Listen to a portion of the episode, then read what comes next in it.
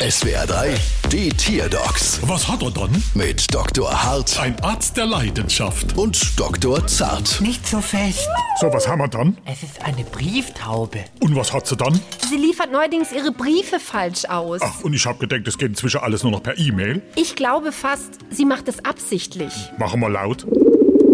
Machen wir leise. Hättest es mal mit Flashknepp probiert? Ja, aber die hat sie auch falsch zugestellt. Dann ist es auf jeden Fall böswillige Absicht. Bestimmt ist die Taube frustriert. Wieso? Na jetzt, wo das ganze Bodenpersonal bei der Post deutlich mehr Lohn kriegt, da wurde sie bestimmt nicht berücksichtigt. Was Gott sei dann? Sie sagt ja. Und bei den 3000 Euro Sonderzahlung hat man sie auch vergessen. 3000. Oh, das ist aber ordentlich. So teuer ist bei uns nicht. Äh, Ah, danke. Wie viel denn? 2,8. Brauchst du Quittung? Bald wieder. Was hat er dann?